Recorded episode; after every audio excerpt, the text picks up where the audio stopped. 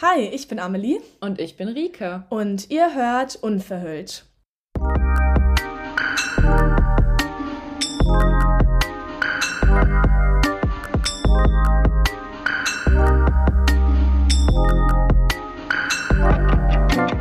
Hallöchen. Hi, ihr Lieben. Heute ist Premiere und zwar sitzen wir nebeneinander. Es ist so krass, so ungewohnt. Ja, es ist richtig cool. Also Rike und ich haben es jetzt endlich mal wieder geschafft, uns zu treffen. Ja.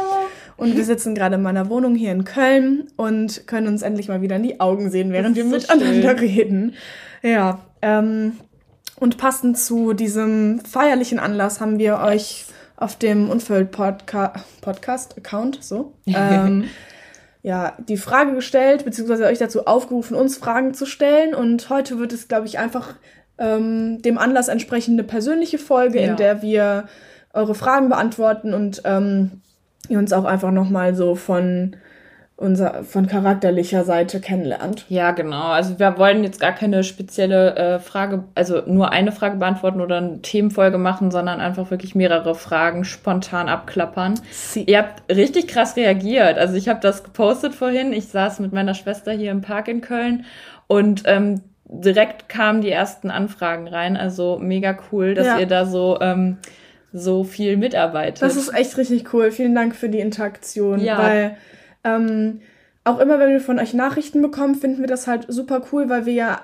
Kommunikation und Austausch über äh, mentale Gesundheit einfach verstärken wollen. Ja, ja. Und der Podcast ist halt in dem Sinne ein einseitiges Medium, weil wir ja nur etwas sprechen und wenn ihr ja. halt und ihr euch das anhört und wenn ihr dann reagiert, dann wird das irgendwie halt, dann wird es erst richtig zu einem Austausch und deswegen, ja, macht gerne fleißig weiter so, ja. ähm, weil ja, damit kommen wir quasi dem Ziel näher, ähm, das zu enttabuisieren. Richtig. Also man merkt ja dadurch dann auch, äh, dass ihr da eigentlich drüber reden wollt genau. und dass ihr euch öffnen wollt und auch noch mehr von uns wissen wollt, wie wir zu gewissen Themen stehen. Genau. Ja, ich würde sagen, wir können uns ja einfach mal Let's go. die erste Frage stellen ja. und gucken, äh, was ihr so gefragt habt. Ich suche die erste Frage mal okay. für dich raus. Mm, ich frage mal an, an dich, haben euch andere, dünnere Mitpatienten sehr getriggert? Okay, also das bezieht sich wahrscheinlich halt dann auf eine Klinik. Ähm, also ich würde sagen, das hängt total, hing total bei mir von dem, äh, von dem Level ab, wo ich stand. Weil als ich äh, das erste Mal stationär war, würde ich die Frage auf jeden Fall mit Ja beantworten. Da war ich halt äh, 17 und mhm. ähm, selber halt noch total, also ich wusste wirklich fast nichts über diese Krankheit und war halt, also ich war auch noch sehr, sehr untergewichtig und habe mich darüber dann auch noch sehr identifiziert und da dann erst so richtig festgestellt und gecheckt, okay, Ricke, du bist hier eine der dünnsten. Mhm. Und dann war das natürlich irgendwie für mich dann immer so, ähm, so, so ein, so ein so ein Ding, woran man sich gemessen hat. So, ähm, ja, okay, ähm, ich bin jetzt bei so einem, so einem BMI, ich darf nur eine halbe Stunde raus und ich darf dann irgendwann, äh, durfte ich, ähm, also ich durfte am Anfang keine Treppen gehen, sondern musste Fahrstuhl fahren und mhm. so. Und da hat mich das schon so ein bisschen äh, dann beeinflusst noch, ähm, oder ich habe mich mehr in Bezug auf das Gewicht verglichen. Und in der Klinik, wo wir uns kennengelernt haben, hat mich das dann eigentlich viel weniger gejuckt, weil da waren ja auch ganz andere Patienten. Ne? Also da war ja auch, äh, da waren ja viele Stationen, da ja. war ja nicht nur Essstörungen. Und da muss ich wirklich sagen, da habe ich mich auch selber aktiv davon so ein bisschen, ich sag mal, abgegrenzt, weil Jugendliche, finde ich, waren da auch nochmal, sind herausgestochen, dass die super, super, super krank waren teilweise, also ja. vom äußeren Erscheinungsbild her. Ja, also getriggert habe ich mich wirklich eher in meinem ersten Klinikaufenthalt und später dann nicht mehr. Da war ich ja dann auch erwachsen, Erwachsenenstation. Ich habe mich dann voll auf mich konzentriert. Ja, genau. Und bei dir? Also, im, als ich noch nicht in der Klinik war und ähm, einfach in ambulanter Therapie, da hat es mich manchmal ähm, schon auf der Straße, wenn ich sehr schlanke Menschen gesehen habe, schon sehr stark getriggert. Das ist aber jetzt eigentlich, das, mm, ich weiß nicht, das ist keine richtige Antwort auf die Frage, weil es geht hier ja um Mitpatienten. Und als ich in der Klinik war, da war ich ja schon im Normalgewicht und mich hat das ehrlich gesagt gar nicht getriggert, mhm. weil ich zu dem Zeitpunkt auf jeden Fall schon mal so weit war, was mein Körperbild betraf, dass ich wusste, ich möchte nicht krank aussehen. Ich ja. wollte immer gerne schlank aussehen und ich habe mich mit dem Normalgewicht vielleicht nicht äh, schlank genug gefühlt, weil es irgendwie nicht das, es gibt ja auch innerhalb des Normalgewichts ja. Abstufungen so. Voll. Und das fand ich, äh, da musste ich mich halt dran gewöhnen, im mittler, mittel, mittleren Bereich sozusagen des Normalgewichts zu sein und nicht am unteren Bereich genau. zu kratzen zum Untergewicht. Aber ich wollte, ich habe mich gar nicht getriggert gefühlt durch die Mitpatienten, weil ich nicht so aussehen wollte. Ja. Und weil ich auch gar keinen Bock hatte auf sowas wie Fresubin nee, oder noch einen Teller mehr essen. Ja. Und weil ich es sehr geschätzt habe, zum Beispiel von Tag eins ähm, spazieren gehen zu dürfen, ja. wie ich wollte.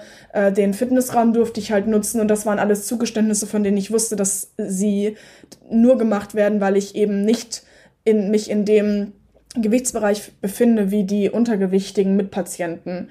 Ich würde aber sagen, dass das bei mir persönlich halt einfach von meinem eigenen Gewichtsstadium abhing, weil ich mich ja. mit dem Normalgewicht ähm, ich habe mich zwar nicht körperlich wohl in mir gefühlt, aber ich wusste trotzdem schon, ich will nicht mehr zurück ins Untergewicht. Deswegen, ähm, ja, da war ich, glaube ich, ein, also so weit war ich da mental schon.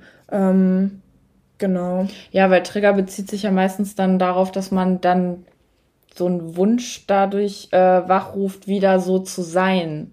Quasi, genau. ne? Und das war bei dir dann nicht der Fall. Genau. Ja, und das nicht. war bei mir in der Klinik auch nicht mehr. Das finde ich ja. einfach also ich, ich finde, das ist auch nochmal so ganz wichtig zu sagen, wenn man in die Klinik geht, entscheidet man sich ja auch dazu, gesund zu werden. Richtig. Wenn man sich triggern lässt, kann man das ja auch einfach erstmal feststellen und wahrnehmen und dann gucken, okay, da ist anscheinend noch der Wunsch, äh, so dünn sein zu wollen. Äh, was verbinde ich denn damit?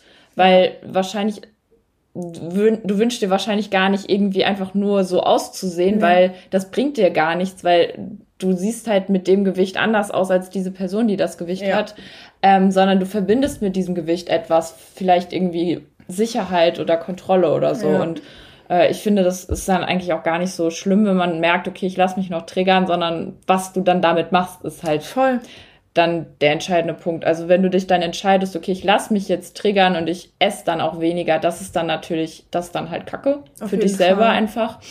Aber genau, also bei mir war das, glaube ich, in der Klinik auch echt weniger als dann danach. Weil danach musst du halt wieder selber auf dich aufpassen. So. Stimmt, ja. Okay. Soll ich die nächste Frage stellen? Gerne. Alles klar. Ich guck mal einmal durch. Ähm, da, da, da, da, da. Aha, das finde ich spannend. Was tun gegen gesellschaftlichen Wahn zur Selbstoptimierung?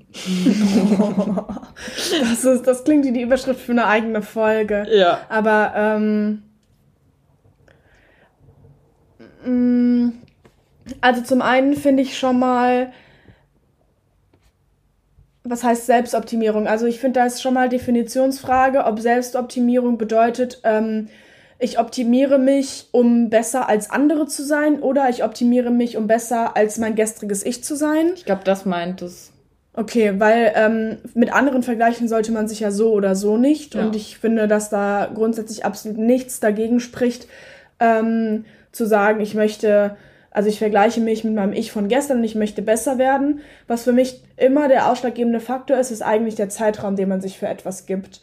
Weil ich ähm, also an, am Beispiel von mir selbst, wenn es um mein Gewicht ging, habe ich sehr, sehr lange immer an mich selbst quasi den Anspruch gestellt, übermorgen schon so aussehen zu wollen, ja, wie ich stimmt. aussehen möchte. Ja, stimmt. Und das hat mir den Stress gemacht, dass ich ja. das Gefühl hatte, ich habe keine Zeit, um dahin zu kommen, wo ich hin will. Und als ich angefangen habe, das zu lassen, diesen Anspruch an mich zu stellen und quasi zu sagen, okay, ich möchte da vielleicht immer noch hin, aber das kann auch in drei Monaten passieren oder in drei Jahren, dann hat es den Druck rausgenommen. Deswegen finde ich, dass der Zeitfaktor bei Selbstoptimierung voll die große Rolle spielt. Ich persönlich bin jemand, der auch immer versucht, sich selbst zu optimieren, so aber ich tue das nicht mehr so verbissen, dass ich sage, das muss nächste Woche schon, ich muss nächste Woche schon am Ziel sein, sondern ich stecke mir meine Zwischenziele sehr viel weitläufiger als vorher. Mhm. Das kann ich empfehlen. Ich glaube, es ist auch unrealistisch zu sagen, ja, ich will überhaupt nicht, ich will mich überhaupt nicht mehr selbst optimieren, weil ab einem gewissen Punkt gibt man sich dann auch selbst auf. Das stimmt, ja. Ähm, und das ist genauso wie mit dem Perfektionismus. Das ist ähm, da, das ist ein schmaler Grad zwischen Selbstzerstörung und ähm, auch Selbstinvestition. und ja, also wie gesagt, mir hat das ähm, sehr viel geholfen, mir einfach größere Zeiträume zu geben oder auch gar keine Zeiträume zu definieren, um irgendwo anzukommen. Es reicht auch manchmal, sich einfach grundsätzlich ein Ziel zu stecken und zu sagen, ich möchte da irgendwann mal hin. Aber man muss nicht immer, man muss nicht immer dann ähm, so wie bei Projektmanagement mäßig so ein Gantt-Chart-Diagramm ja. äh, anlegen, wie die einzelnen Vorgehen, also wie die einzelnen Steps jetzt dahin sind. Und sobald man im Verzug gerät, fängt man an, sich selbst zu stressen. Das eigene Leben ist nicht immer ein Projekt, das ist auch manchmal ja. einfach nur Leben. Ja. So.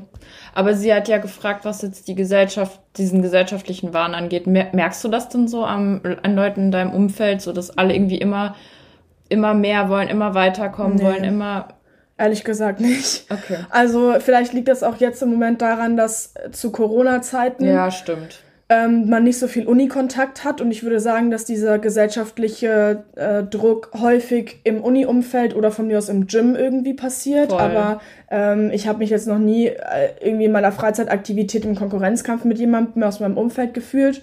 Und dadurch, dass wir uns jetzt einfach alle in der Uni nicht gesehen haben und jeder hat sein eigenes Ding gemacht und die Gruppen haben alle, also in mhm. projektarbeitenden Gruppen haben wir isoliert in unserer Gruppe gearbeitet, nichts mitbekommen oder größtenteils nichts mitbekommen, was andere Gruppen gearbeitet haben.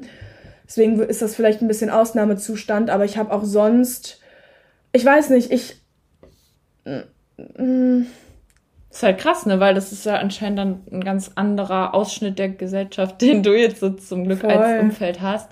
Also ich habe das schon bei mir im Studium, also ich habe ja jetzt fast im Bachelor fertig mit Psychologie, gemerkt, dass sich viele äh, in diese Richtung bewegen und auch eine enge Freundin von mir zum Beispiel so einfach oder eigentlich fast alle so den Bachelor gemacht haben, nach dem Abi direkt, dann direkt den Master und dann jetzt weiter in den Job gehen und eigentlich auch voll ausgebrannt sind, mhm. aber sich eigentlich keine Pause gönnen wollen und immer überall die Leistung perfekt halten wollen und ähm, keine Ahnung, bei ich habe halt auch äh, ja viele Leute jetzt im Laufe des Studiums neu kennengelernt oder auch mal keine Ahnung, wenn man über Tinder oder so im Dating Live drin ist, oft die Erfahrung gemacht, dass man irgendwie versucht so, ja, das und das mache ich gerade und dann will ich aber noch das und das und das. Ähm, und da, ich glaube, das zielt so ein bisschen darauf ab, diese Frage, dass man irgendwie so wenig, also viele Menschen könnten, glaube ich, schon zufrieden sein mit dem, was sie gerade machen und was sie leisten, aber haben den Eindruck, sie müssten noch mehr machen und immer mehr. Ich glaube, darauf hm. zielt das so ein bisschen ab und das dass man das auch für sich selber, manchmal vielleicht gar nicht mehr für sich selber tut, sondern einfach nur, weil es halt sozusagen in Anführungsstrichen alle so machen. Okay. Ich glaube, das ist vielleicht auch ein bisschen, mh, mm, also wenn es jetzt um die Uni geht, ist das bestimmt auch fachabhängig. Ja. Weil wir beispielsweise hatten jetzt auch im, im letzten Semester Kurse, in denen wir ganz freie, also ja, es gab schon Rahmenbedingungen, aber es gab, waren sehr freie Projekte. Deswegen gab es nicht so mhm. große Vergleichs, nicht so den großen Vergleichskampf, weil meine Gruppe hat zum Beispiel einen Coworking Spi äh, Co Spice, nee, nicht um Gewürz, ging um einen Coworking Space ähm, konzipiert und äh, mit 3D-Modellen ausgearbeitet. Ja, und andere Gruppen haben irgendwie an einem Online-Lieferservice gearbeitet, einem ja, neuartigen Online-Lieferservice für Lebensmittel gearbeitet. Und das ließ sich dann jetzt nicht so krass vergleichen. Ja, ähm, und mein um ich glaube tatsächlich, dass ich in meinem Umfeld Leute habe, die alle Ziele haben und die alle wissen, wo sie hinwollen, aber es ist irgendwie nicht, also innerhalb meines Freundeskreises verspüre ich da tatsächlich überhaupt keinen Druck, größer, besser oder schneller zu werden. Ich glaube, da habe ich, weiß ich nicht, da habe ich einfach sehr bodenständige Menschen mit klaren Vorstellungen in meinem Umfeld, die aber nicht auf andere irgendwie den Druck ausüben oder das so übertragen. Ja, mega gut. Ähm, ich mach mal, ich suche mal die nächste Frage.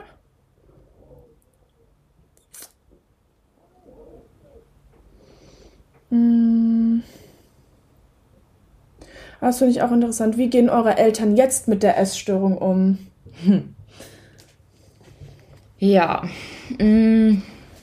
Bei mir ist es so, dass meine Eltern, also ich versuche, seitdem ich äh, alleine wohne und bei meinen Eltern ausgezogen bin, habe ich auch bewusst eine gewisse äh, räumliche Distanz und Kontaktdistanz zu meinen Eltern aufgebaut, ähm, weil ich halt immer mehr gemerkt habe, die machen sich halt immer Sorgen mhm. und das ist halt egal, ob ich jetzt da bin oder in Bielefeld bin, aber ich habe das so ein bisschen in der Hand, ähm, wie viel ich denen halt auch erzähle. Und ich habe halt immer mehr versucht zu betonen, so, ich bin wirklich für mich verantwortlich ja. und ihr könnt das abgeben. Und wenn es mir schlechter geht, dann suche ich mir wieder Hilfe. Und ich habe meine Freunde vor Ort und ich habe euch, ich weiß, ich kann auf euch zählen, aber ihr habt selber eure Sorgen und äh, gesundheitlichen Probleme und das hat das so ein bisschen entzerrt. Also meine Eltern waren früher halt voll in meine Essstörung involviert, als ich zu Hause gewohnt habe, ja, klar. klar. Und gerade auch meine Mama, weil ich mich ziemlich an sie emotional auch gebunden habe. Und ähm, ich habe halt auch voll viel Zeit mit denen damals verbracht in der Essstörung noch und äh, war halt sozial von Freunden und so voll isoliert. Okay. Und deswegen im Vergleich zu damals ist es jetzt so, als hätten meine Eltern halt wirklich auch gar nichts mehr mit meiner Essstörung zu tun. Ähm, aber ich kann mit denen darüber reden und das ja. habe ich früher halt gar nicht so viel gemacht. Also ich kann jetzt halt auch einfach so sagen, ja, das und das fällt mir halt noch schwer.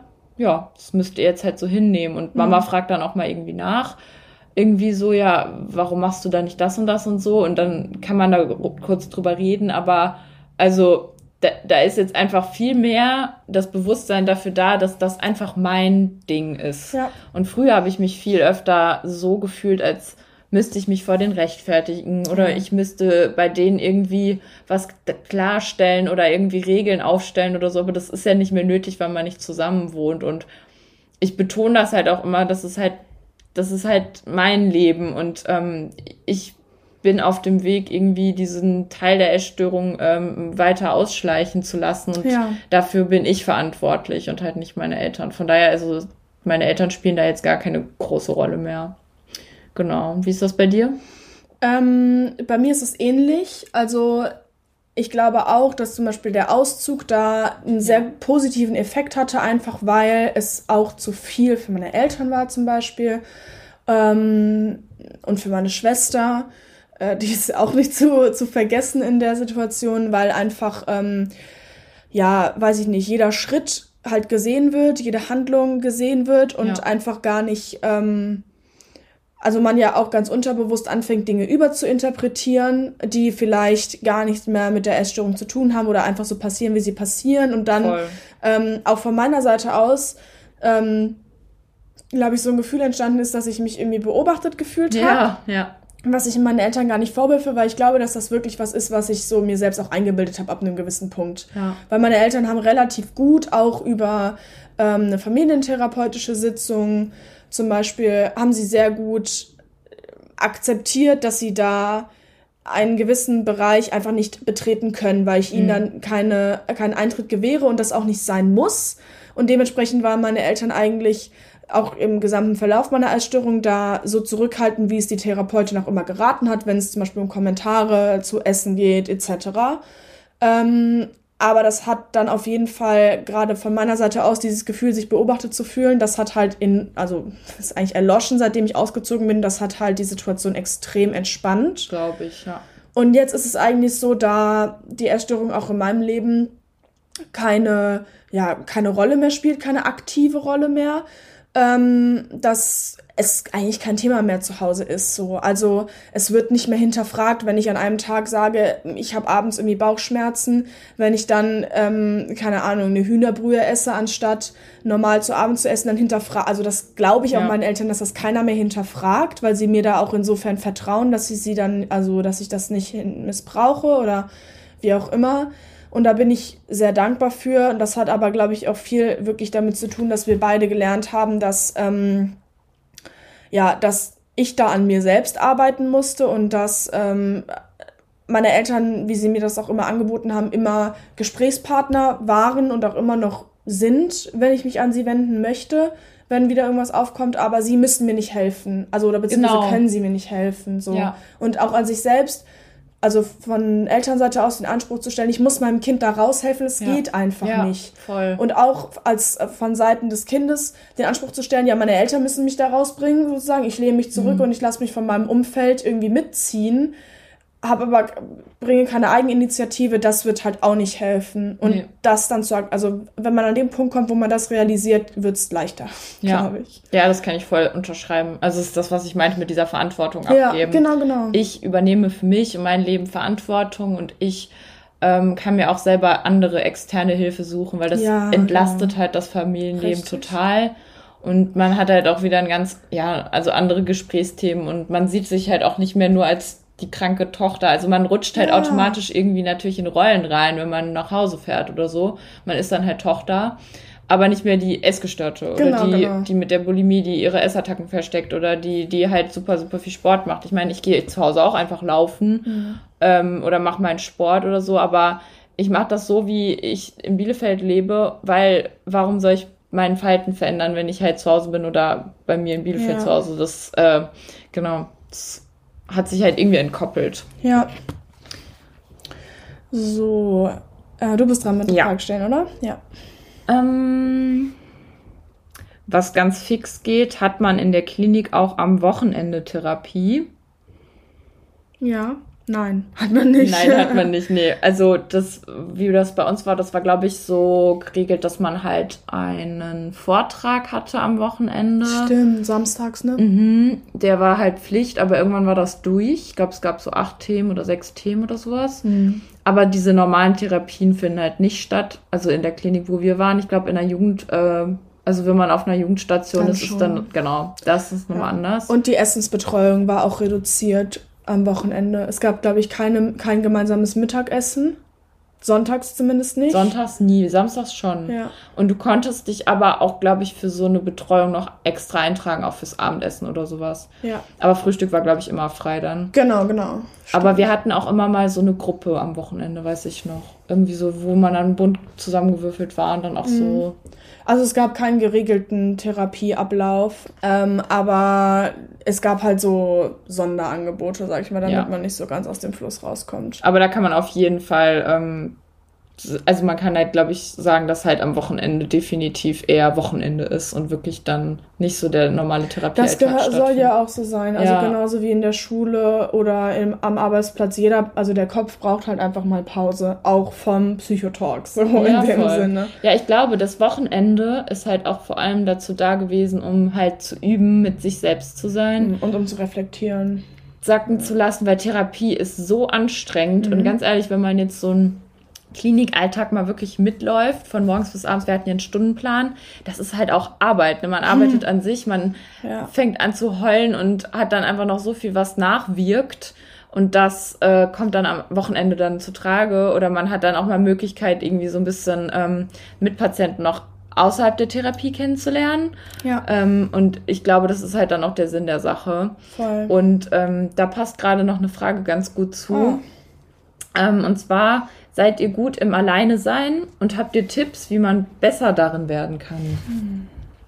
Ich glaube, ich bin schon gut im Alleine sein. Ähm, weil ich ja auch alleine wohne ähm, und weil ich es sehr genieße, meinen Tag selbst strukturieren zu können, weil ich ähm, auch gerne mich mit mir selbst beschäftige, also ähm, ja, also in verschiedensten Bereichen, sei es irgendwie eine Sprache zu lernen, einfach mal wieder zu zeichnen, Sport zu machen, mir richtig viel Zeit zum Kochen zu nehmen oder keine Ahnung, ich mache ja gerne so, ähm, weil ich ja Kommunikationsdesign studiere, 3D-Animation, mich da weiterzubilden und Tutorials anzuschauen, das kannst du nun mal nur alleine. Ja. Also das ist halt blöd, das zu zweit zu machen, ja. gerade wenn jemand neben dir sitzt, der nichts mit 3D-Animation am Hut hat. Ich glaube auch, dass wenn man das halt erkennt, dass man, wenn man alleine ist, halt so zu sich selbst findet und halt das als Chance sieht, um sich zum Beispiel weiterzubilden oder um einfach mal seinen gedankenfreien Lauf zu lassen. Mhm. Das finde ich auch immer, da komme ich zum Beispiel tagsüber manchmal nicht zu, so einfach meinen gedankenfreien Lauf zu lassen, habe ich das Gefühl. Und wenn ich dann abends im Bett liege, manchmal freue ich mich so richtig auf diese zehn Minuten, die man im Bett liegt, bevor man einschläft, weil das meine zehn Minuten sind, wo ich so das, wofür ich tagsüber meine keine Zeit zu haben, mhm. darüber dann nachdenken kann. Und dann kommt das alles so auf einmal. Ja, oder? ja, aber ich freue mich da dann irgendwie manchmal drauf, weil ich dann so weiß, das sind meine zehn Minuten, wo ich dann, wo einfach die Gedanken so fließen können. Und dann schläfst du direkt ein, nach zehn Minuten. Genau, dann ärgere ich mich manchmal, dass ich nicht lange wach geblieben bin. Richtig, richtig dumm. Das will ich auch. Bei mir häng, ich hänge dann eher voll fest in den Gedanken. Echt? Voll. Also ich habe richtige Schlafprobleme. Okay. Und gerade auch dieses Alleine sein. Also bei mir ist es auch so, ich kann mega gut alleine sein, aber ich glaube, ich bin im Moment zu viel alleine. Mhm. Und dadurch nehmen diese Gedanken halt sehr viel Raum ein. Ja. Und am Tag ist jetzt nicht so, dass ich nichts mache. Aber bei mir ist es wirklich so, dass sich meine Gedanken ähm, oft dann aufdrängen. Mhm. Also ich glaube, das ist eigentlich voll das gute, also so eine gute Variante, wie, du, wie, wie das bei dir ist, dass du das, du hast so ein Zeitfenster, wo du dir Gedank, äh, wo du dir so eine Gedankenzeit hast, äh, nimmst. Ja. Also eine Zeit, wo du dann deine Gedanken zulässt und in den, äh, in der, also im restlichen ähm, Tag hast du halt dann einfach irgendwas zu tun oder bist halt in Gesprächen und folgst den Gedanken Ja. und so. Und bei mir ist es wirklich so, ich weiß nicht, was da falsch läuft in meinem Gehirn, aber im Moment ist es zumindest so, dass ich halt auch oft voll unkonzentriert bin. Ja. Auch auf der Arbeit, obwohl ich was zu tun habe, kommen dann halt Gedanken, dann ähm, bin ich halt irgendwie, dass ich davon abkomme, was ich gerade mache und oder versuche halt zwei Gedankenstränge gleichzeitig zu verfolgen, was nicht funktioniert. ja, Das- das- alles klar. Geht nicht. Wenn du Ähm, das schaffst, dann sag mir mal Bescheid, wie man zwei Ja. Gedanken. Das wäre schön. Ähm. Nein, es ist eigentlich, glaube ich, ganz gut so, dass es nicht geht. Aber Ja. also dieses Alleinsein ist eigentlich so ein bisschen, ja, so eine, man muss halt da auch das Maß finden. Also Voll. es ist gut, wenn man alleine sein kann mit sich und sich aushält. Es hat ja auch viel mit sich aushalten und annehmen zu tun. Ähm, also ich finde das so krass, manchmal gibt also ich kenne halt Leute, die so wirklich das gar nicht können und auch nicht wollen, weil die halt immer irgendwie unterwegs sein müssen oder unter Ja. Leute und das könnte ich nicht. Ich liebe es, alleine zu wohnen. Ich liebe es einfach auch zu wissen, ich kann jetzt nach Hause und da kommt dann niemand und ich habe dann meine Ruhe. Das stimmt. Und ja, Ich glaube, also wenn man wie ich, also bei mir war das eine Zeit lang so, dass ich halt enorm Probleme hatte damit, an Sozialveranstaltungen teilzunehmen, also Ja. in Gesellschaft zu sein, mich mit mehr als einer Person zu treffen, also so in Gruppen zu treffen, vor allem wenn da Leute, ja, nee, stimmt nicht, sowohl wenn da Leute sind, die mich kannten, als auch mit Fremden, also eine Gruppe von Leuten, wo ich eben nicht jeden kannte, beides ist mir sehr schwer gefallen. Und da war ich auch sehr viel alleine in diesem Zeitraum, aber das war natürlich nicht gut, weil da Ja. habe ich mich halt hier in meinen 23 Quadratmetern verschanzt und bin fast zu Schimmel an der Decke geworden, so. Ähm, deswegen, also das merke ich, das versuche ich halt immer, mir in der Woche, gerade jetzt, wo A, ähm, keine Präsenzveranstaltungen in der Uni waren und man so Ja. oder so halt nicht verpflichtend jemanden gesehen hat. eben. Ähm, und B, jetzt wo ich Semesterferien habe, versuche ich halt trotzdem mir irgendwie dreimal in der Woche ähm, Termine zu vereinbaren mit Leuten, um halt rauszugehen und jemanden zu treffen. Was jetzt, das klingt jetzt so, als würde ich mich nur mit Leuten treffen, um jemanden zu treffen. Das stimmt natürlich nicht, aber ich versuche schon, meine Freunde halt irgendwie regelmäßig zu sehen, regelmäßig rauszugehen, ähm, irgendwas zu unternehmen, weil ich das halt einfach, weil ich mich da selbst kenne und ich weiß, dass wenn ich das nicht ähm, aufrechterhalte, dass ich dann wieder in so ein Mauseloch falle und ähm, mich nicht mehr raustraue aus meiner Wohnung. Das hatte ich, also weil ich diese Phase einfach schon mal hatte. Das ist kein gutes Alleine-Sein. Ja, so. eben. Ja. Aber das, was du meintest mit dem, mit diesem Zeitfenster, was ich habe, das ist, glaube ich, eine Adaption von dem Aushalten. okay. Das habe ich irgend, also weil in der Klinik äh, wurde uns ans Herz gelegt, sich selbst auszuhalten. Darüber haben wir ja auch schon öfter gesprochen. Ja. Dieses sich hinsetzen, sich fünf Minuten geben und einfach mal nur denken, beziehungsweise Gedanken zulassen. Genau. Das mache ich tatsächlich im Moment, Shame on Me, wirklich gar nicht mehr. Aber so meine Form von Aushalten sind halt eben diese zehn Minuten vorm Einschlafen, wo ich dann halt einfach das, was in meinem Kopf ist, einfach fließen lasse.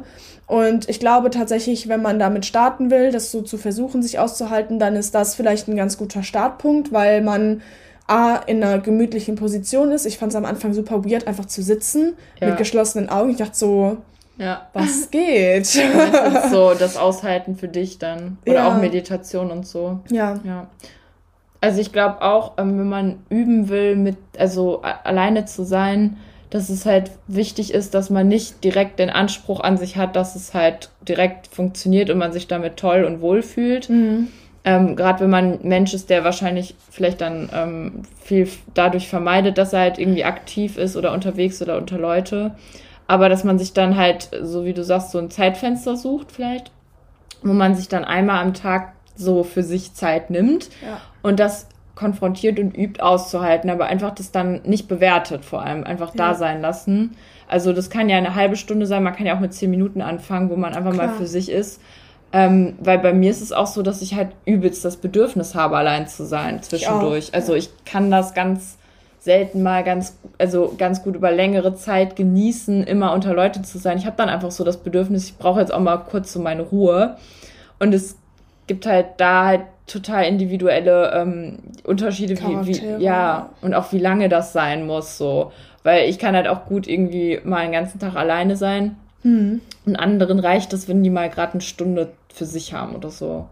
Ich glaube, was auch äh, hilft, ist, sich halt mit ähm, Hobbys auseinanderzusetzen, die man halt für sich selbst und ganz alleine macht. Also ja. jetzt nicht sowas wie Teamsport, das wäre jetzt halt eben das krasse Gegenbeispiel, sondern ja, wenn man gerne, also sich mit Zeichen auseinanderzusetzen, mit Schreiben, auch Lesen ist ein Hobby. Ja, ähm, hallo. Ähm, oder halt eben mit, also auch eine Sprache lernen oder sich mit einem mit einem Programm auf dem Computer auseinanderzusetzen. All das sind halt, das sind jetzt so, sag ich mal, Hobbys aus erster Hand, die mir jetzt so einfallen, Alleine, die ich halt ja. irgendwie mehr oder weniger regelmäßig irgendwie ausführe.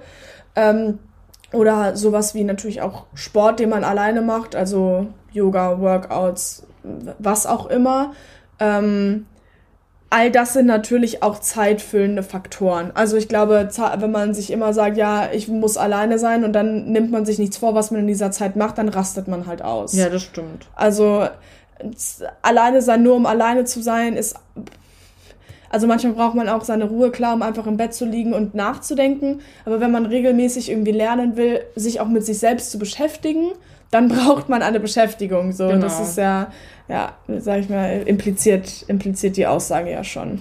Also es ist ja dann eine Möglichkeit, sich selber halt auch besser kennenzulernen. Voll. Also dass man halt guckt, was interessiert mich, was würde ich gerne mal machen. Und ich glaube, dass es ein ziemlich geiles Gefühl ist, zu wissen, dass man etwas, also eine Fähigkeit oder ein Hobby hat, was man für sich machen kann und was man, also das muss man ja auch nicht teilen. Man kann für ja. sich alleine Klavier spielen, man kann für sich schreiben ähm, und dass, dass man das, das so als Flow-Erlebnis erlebt quasi, dass du einfach irgendwas machst und dich damit dann äh, beschäftigst und sich das halt gut anfühlt. Und es muss ja nicht immer ein Ergebnis bei rauskommen.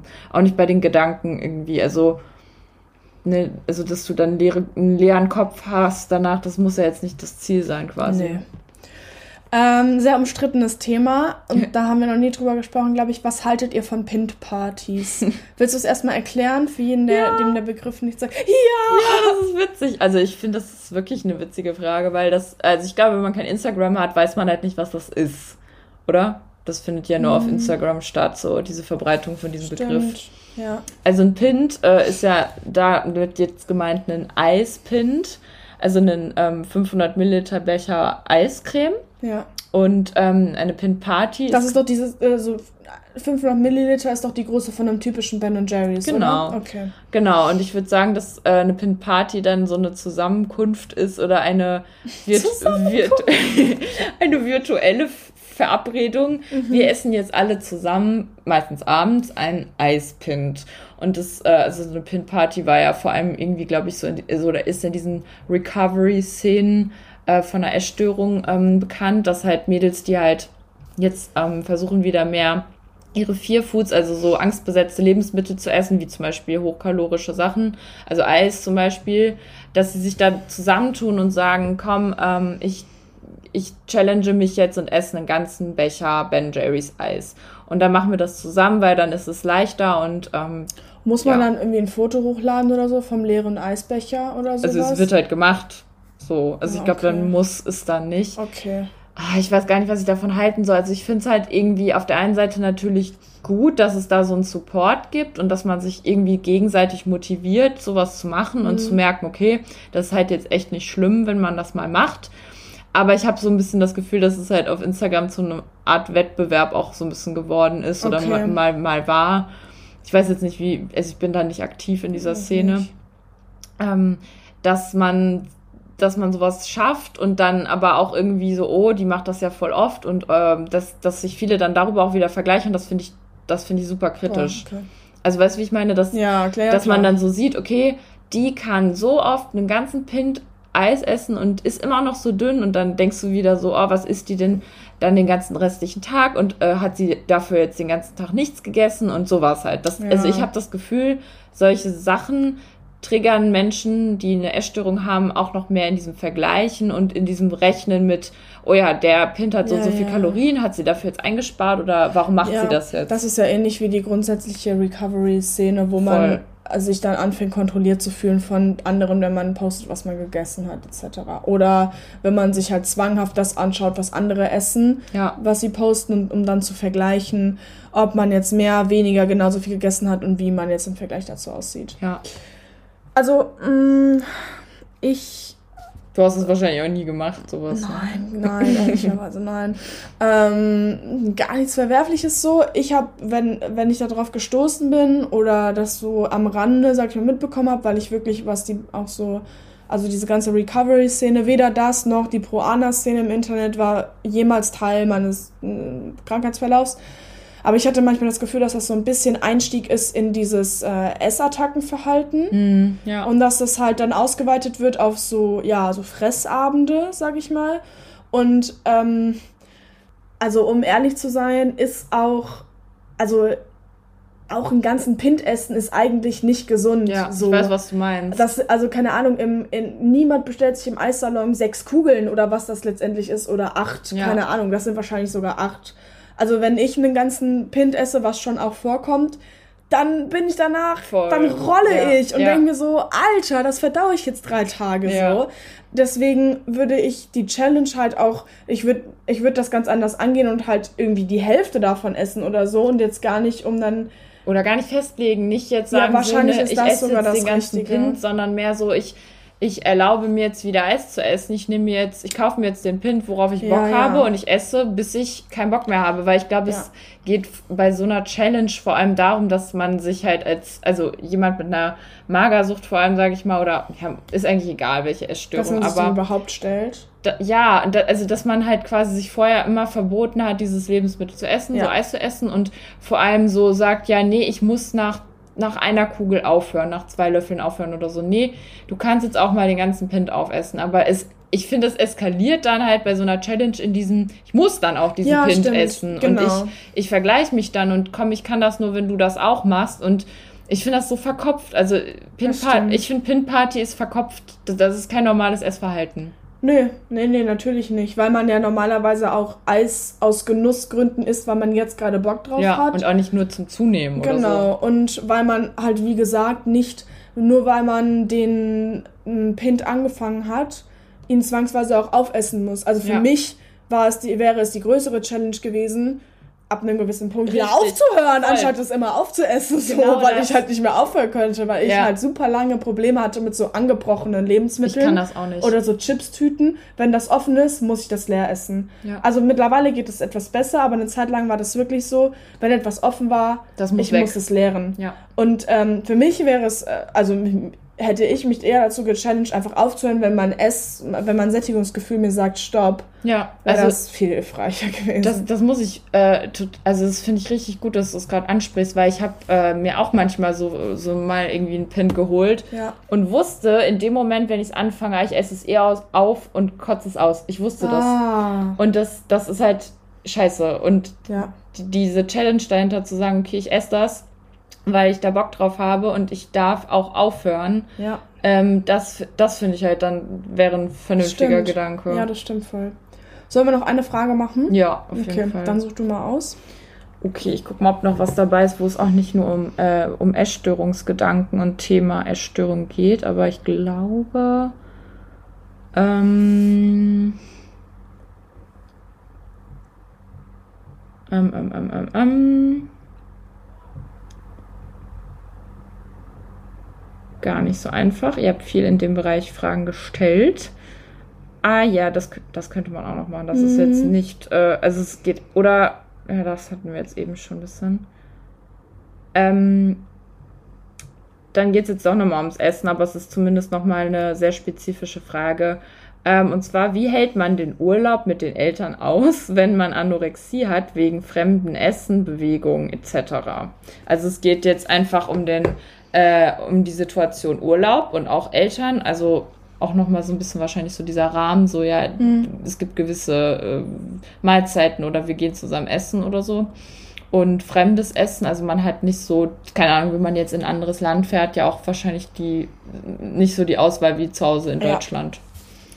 Also ähm, ich erinnere mich noch daran, 2016 habe ich mit meiner Familie einen Roadtrip an der Westküste Amerikas gemacht. Krass, geil. Es, also Roadtrip mit der Familie. Das ist also nice. was heißt Roadtrip? Wir haben ein Auto gemietet und sind ja, halt von Stadt zu Stadt gefahren. Das nennt man Roadtrip. Ja, das, das klang jetzt so super cool, aber genau, also ja, es war ein Roadtrip. Es war von, super cool. Ähm, genau, und das war über einen relativ langen Zeitraum, über drei Wochen. Hm. Ähm, und ich habe das vorher mit meiner Therapeutin super stark vorbereitet, weil ähm, A, war ich zu dem Zeitpunkt noch ähm, stark magersüchtig und auch stark untergewichtig. Es war also oh, super, oh, super wichtig, die Mahlzeitenstruktur einzuhalten. Und B, war das ja quasi nochmal eine Sonderform von schwierigem Urlaub, weil angenommen, du machst Cluburlaub, dann kommst du da an, und du weißt aber dann ab Tag drei, was es am Frühstücksbuffet geben wird. Ja, so. Du hast dann das weißt du bei einem Roadtrip nicht, weil ja. du fährst halt von Stadt zu Stadt und bist jedes Mal in einem anderen Hotel. Und wir haben das dann auch immer so gemacht, dass wir ähm, Frühstück also maximal Frühstück mitgebucht hatten, aber an manchen Stellen auch nicht und haben, aber den Rest des Tages war halt spontane mhm. Selbstverpflegung, an welcher Ecke es halt gerade irgendwas gab, wo man sich verpflegen konnte. Und das hat war halt, das Challenge, war, Challenge, boah, das war so krass, weil ich wirklich, ich hatte wirklich, ähm, das war eigentlich super absurd. Ich meine, wer freut sich nicht auf so einen Urlaub? Ja, das ist es halt. Ähm, und ich habe da wirklich super viel Angst vor gehabt, weil ja. ich halt so dachte, also weil ich halt wirklich Angst hatte, dass wir jeden Tag bei McDonalds enden oder ja, so. Obwohl ja. meine Eltern gar nicht so sind, aber dann denkt sich der Kopf ja die schlimmsten Sachen aus. Genau.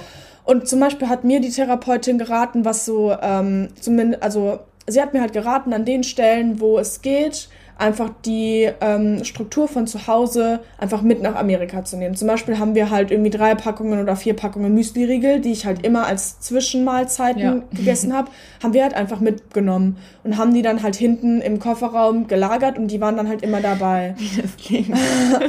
weil, Diese Notfallriegel. Ne? Ja, voll, ja. weil ähm, Corny. Also es war ja, ja, es waren so Cornys ja, oder irgendwie sowas, halt irgendwelche Nussriegel oder so, ja. diese Müsli-Riegel-Sachen. Das haben, hat sie mir zum Beispiel geraten. Sie hat mir auch geraten, halt sowas wie, keine Ahnung, Bananen oder so immer mm, zu kaufen. Ja. Ähm, das ist halt, dass ich mich auch zum Beispiel nicht zu sehr überfordern soll, im Urlaub mhm. halt äh, gefühlt alles an Zwängen und Ängsten abzulegen. Es geht einfach geht nicht. nicht. Ähm, also sie hat mir halt immer geraten, den Fokus drauf zu legen, dass halt die Mahlzeitenstruktur erhalten bleibt, dass das das Wichtigste ist. Dass man nicht halt anfängt, zum Beispiel nur weil man weiß, mh, hm, abends gibt's im Cluburlaub immer vier Gänge Menü, ich esse mittags nichts. Das halt eben nicht zu machen, dieses gegenregulative Verhalten oder ähm, keine Ahnung, am Buffet dann irgendwie voll krass auszuschlagen. Nee. Oder halt wie bei so einem Roadtrip, wo man halt nun mal nicht einfach vom Pool rüber ins Restaurant läuft, um sich eine Kugel Eis zu holen, äh, bei einem Roadtrip sowas wie Snacks halt vorzubereiten. Ja. Also einfach das, was, ähm, ja, was man planen kann, zu planen, aber auch nicht zu verkopft an die Sache ranzugehen, von wegen, das muss jetzt hier perfekt laufen und ich muss da im Urlaub, also man wird auf Hürden stoßen, so, Punkt. Ja. Bin ich auch. Ähm, man kann aber auch sehr, sehr viele leckere Sachen in einem anderen Land kennenlernen. Also ich würde sehr empfehlen, immer zu versuchen, halt, gut, die amerikanische Esskultur besteht viel aus Burgern und so, was man hier im, was man im westlichen, ähm, ja, was man im europäischen Deutschland halt auch mittlerweile kennt, aber gerade wenn man irgendwie in exotischere Länder ja, fliegt oder so, also macht es auch einfach Spaß, die Kultur kennenzulernen und halt ja. vor allem auch ihre ihre traditionellen Speisen so. Ja, es ist super wichtig, da echt eine Balance zu finden ja. aus Challenge und irgendwie Selbstfürsorge, weil man sich halt auch nicht zu sehr challengen sollte. Nee. Es ist ja dann am Ende auch noch, also es ist Urlaub, es sollte nicht zusätzlicher Stress sein und man kann sich halt, wenn man wirklich in einer psychischen Krankheit drinsteckt, nicht Urlaub von der Krankheit nehmen. Das funktioniert nee. nicht auf Knopfdruck. Und gerade in der Familie hat man dann ja auch immer noch so ein bisschen so dieses Gefühl, so die anderen sehen, was ich mache und kontrollieren mich. Und ich glaube, es ist halt wichtig, erstmal, wie du es gemacht hast mit der Therapeutin, wenn man halt Therapie hat, was abzusprechen und für sich was selber festzulegen ja. und dann damit vielleicht nochmal offen in die Kommunikation mit den Eltern zu gehen und auch zu sagen, Leute, ähm, also das habe ich auch immer gemacht, so, also wenn die anderen dann zwischendurch ein Eis gegessen haben und ich habe das nicht gepackt, dass ich mich dann nicht schlecht fühlen ja. musste. Also dass die mich nicht dazu irgendwie, ja, wollten mich ja eh nicht zwingen, aber es ist halt blöd, wenn man dann da nicht drüber gesprochen hat, dass man halt das auch mal irgendwie einfach so stehen lassen kann. Ja. So, ich, ich, ich will das jetzt gerade nicht, ich kann das jetzt nicht. Ja. Aber sich selber immer, also ich habe das immer so gemacht, dass ich auch immer versucht habe, mich selber dann zu fragen, wenn ich die Möglichkeit hatte, von meinen Strukturen abzuweichen, sei es jetzt in Bezug auf Bewegung oder Essen, möchte ich das nicht eigentlich gerne und probiere mhm. ich das jetzt einfach mal aus? Ist das oh, jetzt mein Experiment? Es ist auch nur ein Urlaub, es sind nur zwei Wochen oder ja. eine Woche oder drei Wochen. Es ist halt nur eine begrenzte Zeit in deinem ja. äh, ganzen Jahr und in deinem ganzen Leben. Und genau, ich habe halt immer versucht, also ich habe immer solche Sachen, solche Extremsituationen, sage ich jetzt mal, genutzt und versucht als Möglichkeit zu sehen, um weiterzukommen, um auszubrechen. Ich bin ja, ja. auch nach der ähm, krassen Magersucht immer wieder irgendwie in Urlaube gefahren oder war ja, zweimal klar. alleine mit einer Freundin in Asien. Und es war voll hart für mich, diesen Schritt zu gehen. Also die Freundin, mit der ich reisen war, habe ich auch in der Klinik kennengelernt. Für sie war das genauso die Challenge, ähm, keine Essanfälle zu haben. Und für mich war das immer dieses, also für mich ist Bewegung einfach ein ultra krasser Druck, der in meinem Kopf drin ist.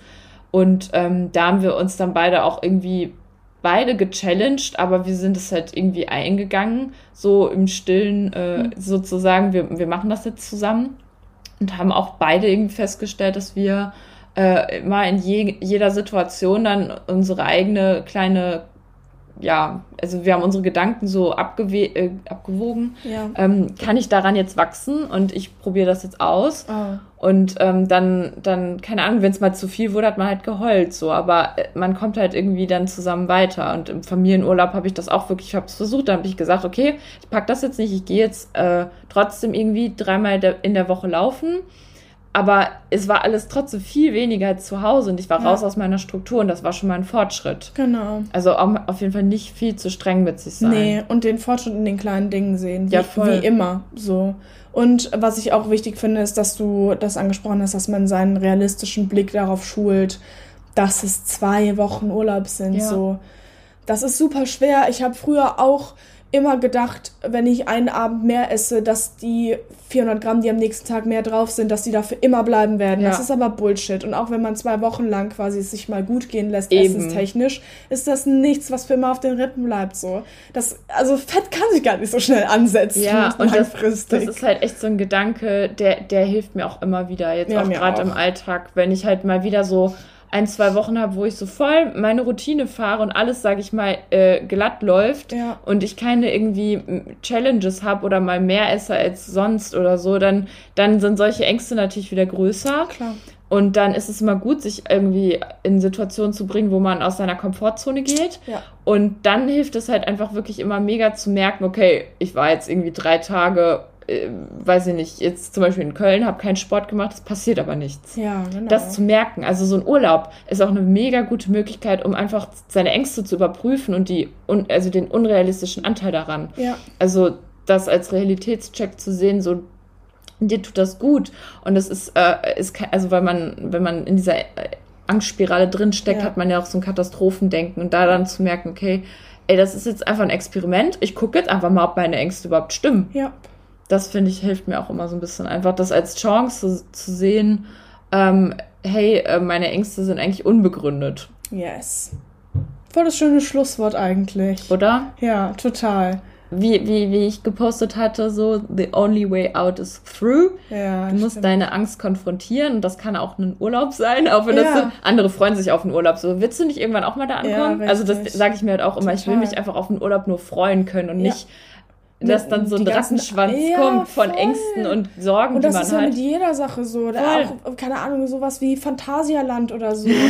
keine Ahnung, man will sich doch auf die Sachen freuen, ohne Angst zu haben, dass jeder sich ne, so eine Tüte Churros holt. Und das man ist ein selbst halt Freizeitpark, halt, ne? Ja, und man ja. selbst muss sich überlegen, was für eine Ausrede man findet, weil man keine essen kann, so. gedanklich. Nee. Also das ist echt cool, die Aussage. Du willst da ja auch ankommen, dich einfach bedingungslos auf so ein tolles Erlebnis und etwas, was man sich vielleicht auch selbst erspart und dann ja. ermöglicht finanziell. Ja. gerade dann sollte es etwas sein, worauf man sich dann einfach nur freut. Das ist auch noch witzig mit dem Finanziellen. Ich, oh, ich habe mir dann immer nämlich so gesagt, Erike, du bekommst hier gerade Urlaub, du bist mit deinen Eltern im Urlaub, du musst dich um nichts kümmern und du versuchst gerade krampfhaft deine Struktur von zu Hause ja. da mit reinzuquetschen und alles genauso zu machen wie zu Hause. Warum fährst du dann überhaupt mit? So, ja, lass voll. dich drauf ein. Und auch wirklich dieser Anspruch an mich selber, so ich will das irgendwann genießen können und ja. einfach machen können, weil ich da Bock drauf habe und es nicht nur unter irgendwelchen Bedingungen erfüllen Richtig. können. Also ich weiß nicht, also wenn man da drin ist in dieser Krankheit, ist das natürlich eine ganz andere Denke. Aber wenn man da raus will, dann ist es eine wahnsinnig gute Chance, jede Gelegenheit zu nutzen, äh, um aus, also wenn man von seiner normalen Routine abweicht, äh, weil daran kann man einfach nur wachsen. Richtig. Ja. Cool. Ja. Ja, ja ähm, wir hoffen, euch hat diese Folge gefallen. Mir hat sie tatsächlich sehr gut gefallen, weil ich es ich finde es einfach schöner, den Gesprächspartner in die Augen zu schauen. Voll. Kurze romantische Bekenntnis meinerseits. Wir spielen jetzt noch so ein dazu ein. Oder dieses Geräusch, was kommt, wenn man bei Instagram so einen super Zoom Herzfilter ja, genau. macht. Leute, oh. wir haben hier gerade Herz in Augen. Ja, genau. Nee, es war auch wirklich viel zu lang, aber anlässlich unseres bald anstehenden einjährigen Jubiläums äh, war es mehr als überfällig, sich wiederzusehen. Ja, total ja. schön. Ja, wir gehen jetzt Pokéball essen. Yeah. Ich hoffe, ihr gönnt euch auch was Schönes am Sonntag. Wir oder? machen uns jetzt noch einen richtig schönen Abend so. Genau. Ähm, und hoffentlich hört ihr uns ähm, auch beim nächsten Mal wieder. Alle Fragen, die jetzt nicht gestellt wurden, kommen natürlich wie immer in unseren äh, Fragetopf, ähm, aus dem wir dann in den nächsten Folgen immer am Ende jeweils eine Frage beantworten. Genau. Also die bleiben nicht irgendwo liegen. Und ähm, was mir noch ganz wichtig ist zu sagen, ähm, gerade weil wir jetzt immer wieder Fragen zugeschickt bekommen haben, wir haben super viele Anfragen bekommen, auch mit ähm, Gastauftritten oh ja. oder generell einfach so diese Anfrage, ob wir auch mal über andere ähm, Krankheitsbilder äh, sprechen können. Und ja, wir werden auf jeden Fall in den nächsten Folgen definitiv noch viel mehr Facetten drin haben. Ja. Ähm, das ist auf jeden Fall unser Anspruch auch, dass wir ähm, ganz viel über das Thema psychische Gesundheit und Krankheiten sprechen. Also wir werden noch über Depressionen sprechen, wir werden was mit ähm, vielleicht ADHS oder Zwängen oder so machen, weil ähm, das finden wir auf jeden Fall, also sehen wir genauso wie ihr, also weil viele das von euch angesprochen haben. Äh, wir haben äh, euch äh, erhört und äh, wir haben. Wir ja, sehen das selbst ja auch ja, genauso, voll. Ähm, dass wir uns dann nicht auf ein Krankheitsbild nee, so voll. reduzieren möchten. Ähm, es ist natürlich organisatorisch ein viel größerer Aufwand, eine dritte Person von extern, die ähm, weder in Köln noch in Bielefeld lebt, äh, mit reinzuholen. Absolut. Dementsprechend ja. dauert es halt einfach länger, bis wir das irgendwie fertig koordiniert haben. Aber ähm, was lange währt, wird endlich gut und ihr könnt euch auf viele zukünftige Fro äh, Folgen freuen, in denen wir halt ja einfach weitere Facetten mh, mm, und Krankheitsbilder beleuchten. Ja, genau. Also ihr könnt auf jeden Fall gespannt bleiben. Es, yes. ähm, gibt noch sehr, sehr viele weitere Folgen. Ich freue mich auch. Dann äh, ja, macht es gut, genießt den Tag und wir hören uns. Wir hören uns. Ciao. Tschüss, ihr Lieben.